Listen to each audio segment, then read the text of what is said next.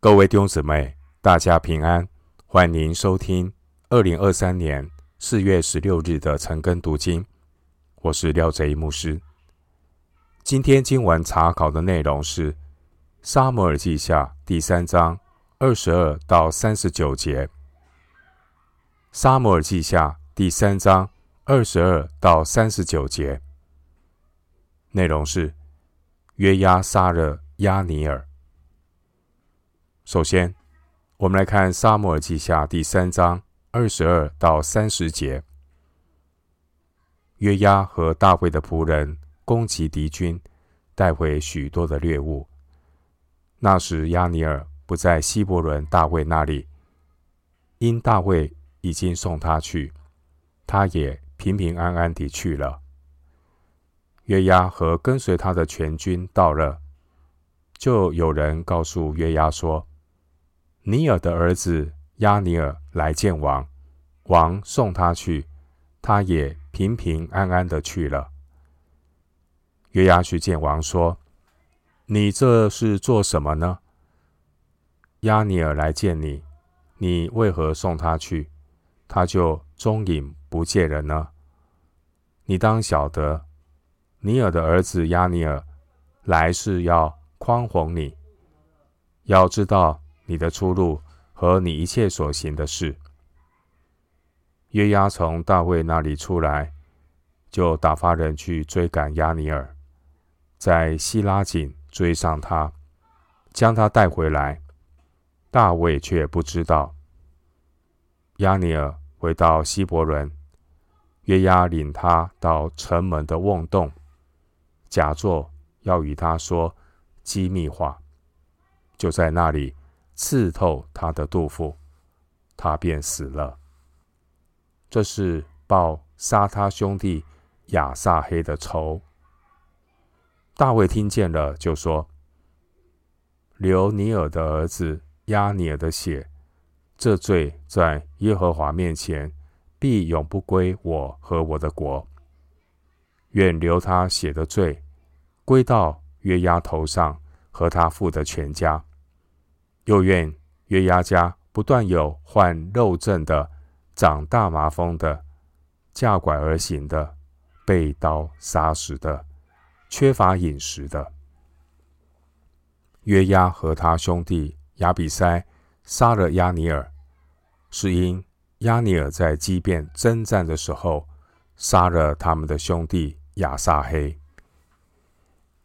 经文二十二到三十节，约押为了报弟弟被杀的仇恨，杀死了押尼尔。当押尼尔离开大卫之后，押尼尔准备要去执行他的如意算盘。紧接着，约押回来见大卫。二十三到二十五节。约押一听见大卫和押尼尔见面的事，就责备大卫王。大卫身边的这位约押，其实他和亚尼尔一样，也是一个体贴肉体的人。今晚二十四节，约押听到大卫与亚尼尔见面之后，约押责备大卫。表面上，约押好像是为大卫好，二十五节，但实际上是出于约押和亚尼尔之间的私人恩怨。因为约押的弟弟亚撒黑，他之前被亚尼尔杀死，是因为发生在基遍争战的时候，三十节，亚尼尔。出于自卫，杀死了约押的弟弟亚撒黑。二章二十到二十三节，这也导致约押怀恨在心。之后，约押就在希伯伦这座逃城里，公然的谋杀亚尼尔。约押他杀亚尼尔的动机是为了。替弟弟报仇，同时也是趁机除掉这个对自己将来元帅地位有潜在威胁的押尼尔。经文二十二到二十三节，我们看到约押的出现，不早不晚。约押听说大卫和亚尼尔见面的事，二十三节，约押他就不高兴了。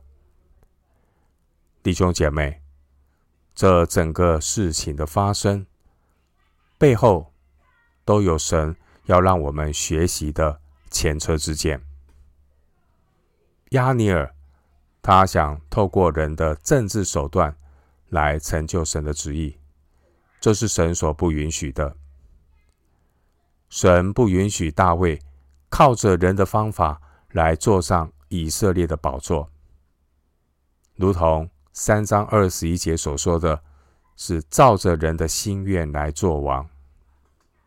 因此，神要破坏亚尼尔与大卫。想要运用政治手段的如意算盘，约押在关键的时刻出现，破坏了亚尼尔与大卫的计划。这就如同箴言十九章二十一节，箴言十九章二十一节经文说：“人心多有计谋，唯有耶和华的筹算才能立定。”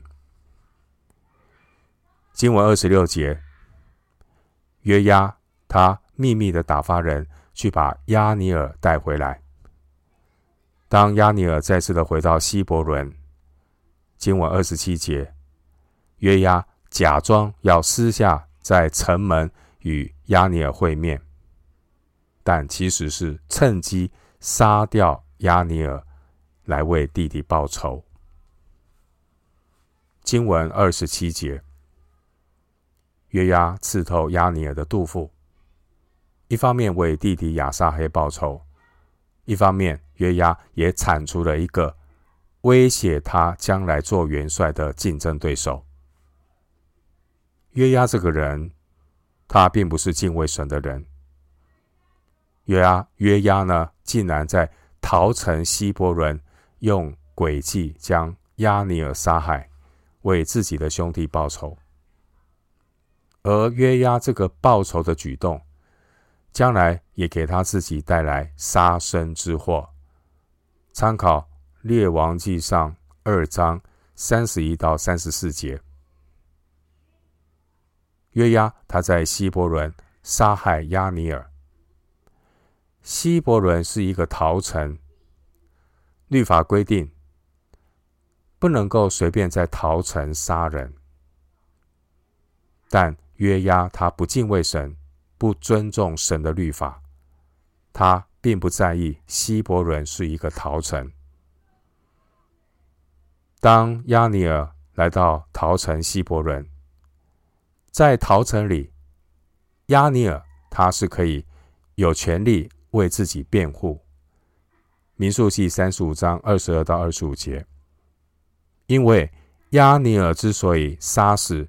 约押的兄弟亚撒黑是出于自卫，凡是出于自卫而杀人的，在逃城中可以得到律法的保障。民数记三十五章二十二到二十五节。但是呢，约押他竟然呢违背了律法，在逃城希伯仑施行报复，杀害了。押尼尔显示约押根本就不尊重神的律法。一个不尊重神话语的人，他也不会敬畏上帝。人心中无神，就目中无人。经文二十八到二十九节，大卫听见约押所做的事，这让。大卫把约押这个人看清楚了。凡是不尊重神律法的人，他是不可靠的人。由于约押的兄弟亚比筛也参与了暗杀亚尼尔的阴谋，三十节。因此经文二十九节，大卫说：“愿留他血的罪归到约押头上和他父的全家。从大卫的话语中，我们看出大卫十分的愤怒，因为大卫和亚尼尔的计划被破坏。人算不如神算。其实，无论是大卫、亚尼尔、约押，他们都要被管教。经文二十九节的“架拐而行”这句话，可能是指婆子。这是形容一个颓废、优柔寡断的男人。弟兄姐妹，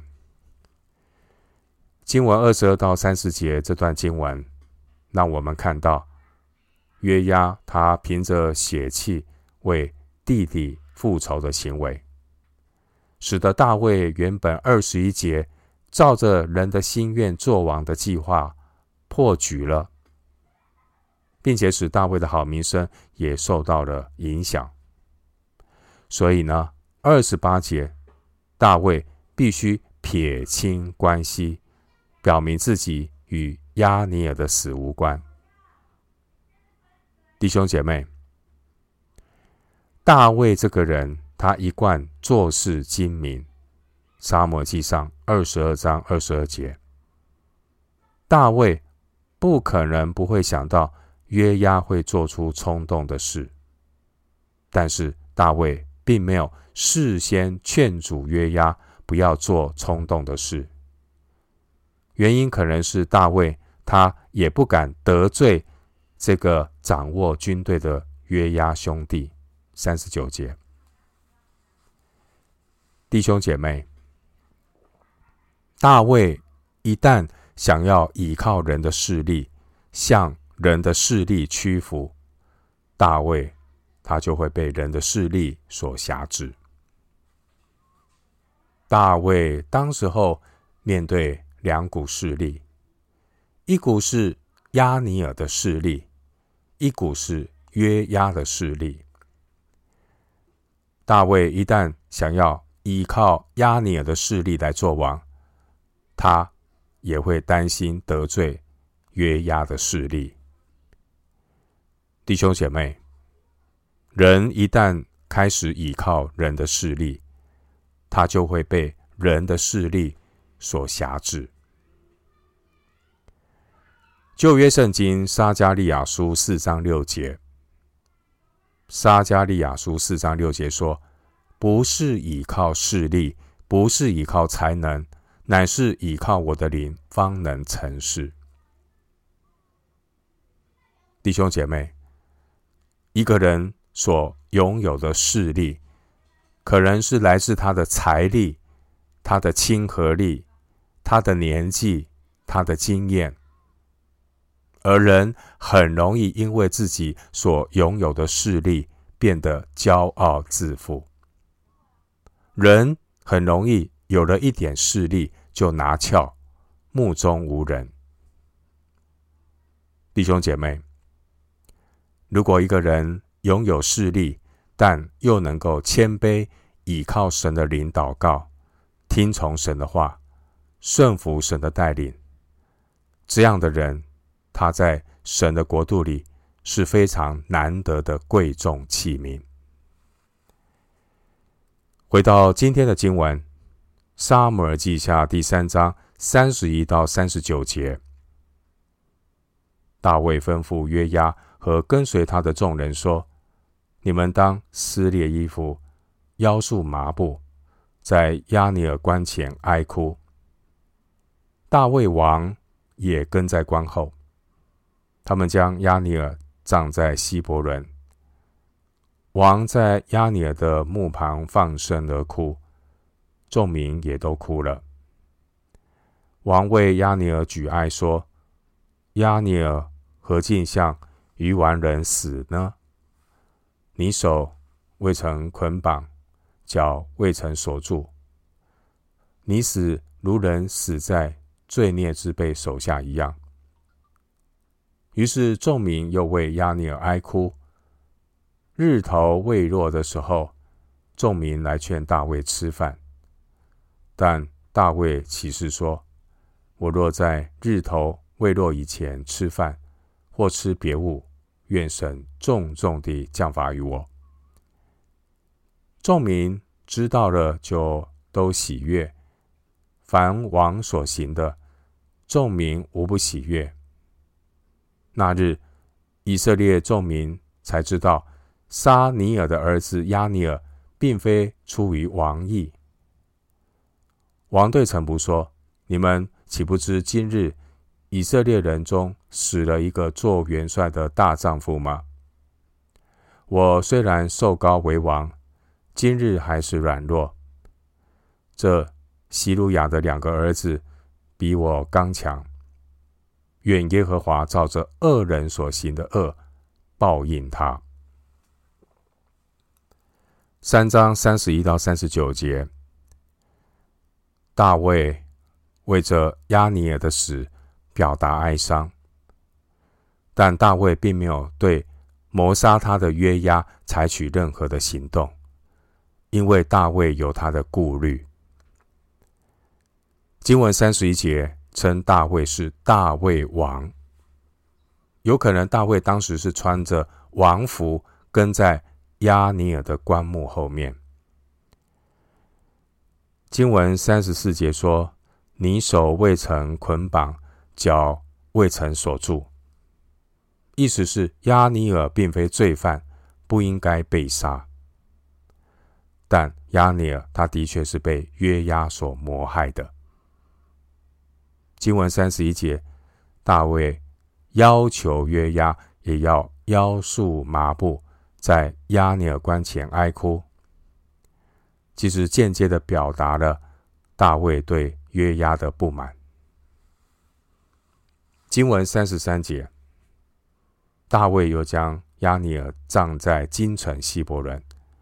为押尼尔举哀，大卫的这些动作都是要让以色列人相信，杀死尼尔的儿子亚尼尔，并非是大卫的意思。三十七节，目的呢是要避免以色列北方十一个支派的误会所带来的仇恨。经文三十七节提到以色列众民。这包括犹大支派以外的北方十一个支派。经文三十五节，大卫他说：“他日头未落，他不吃饭。”大卫他为押尼尔的事禁食一整天。经文三十六节，大卫的举动，以色列民众知道了，都肯定大卫。这对人心的安抚和以色列的合一有一定程度的帮助。当时大卫他以大局为重，公开的为亚尼尔举哀，而大卫对约押这个杀死亚尼尔的人呢，大卫他暂时按兵不动，因为大卫可能认为当时候稳定政局。比执行公义更优先。大卫他为亚尼尔哀悼，即便大卫的哀悼的确有一些政治的考量，但这也是大卫面对人情世故必须做的事。弟兄姐妹，人心叵测，我们面对复杂的人性。求主赐给我们有应对进退的灵巧和智慧。经文三十三节，大卫说：“押尼尔何竟像鱼丸人死呢？”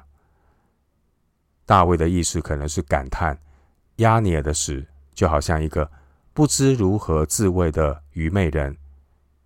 大卫的言下之意是要指出押尼尔的死其实是被约押所陷害。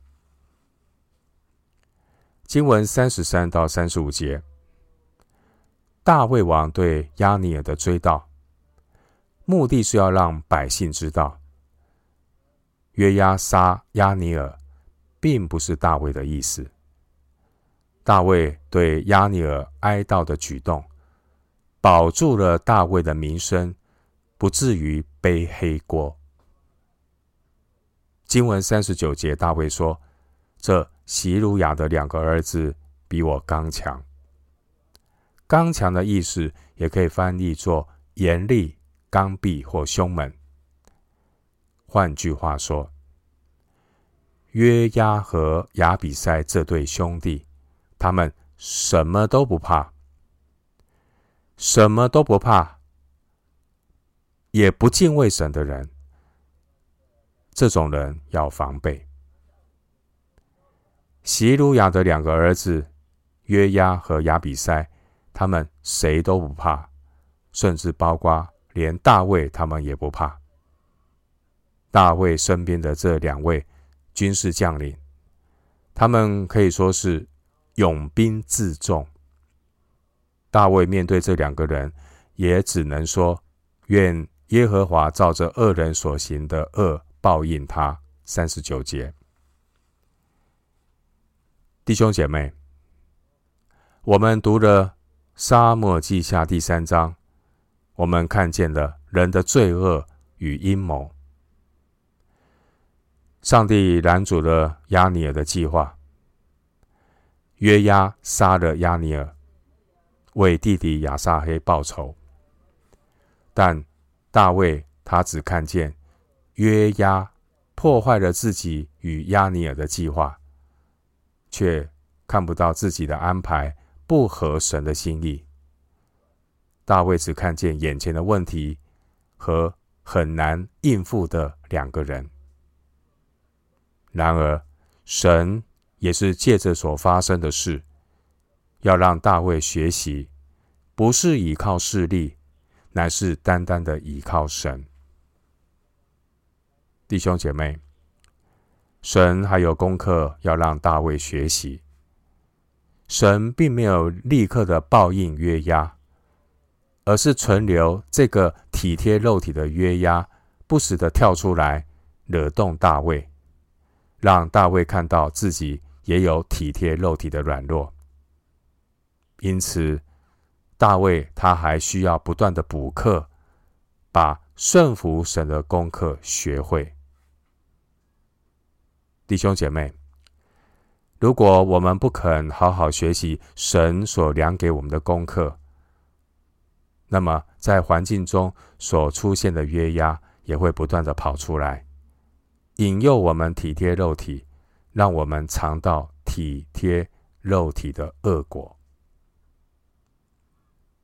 基督徒成圣的功课，就是要不断的依靠主，致死肉体的邪情私欲。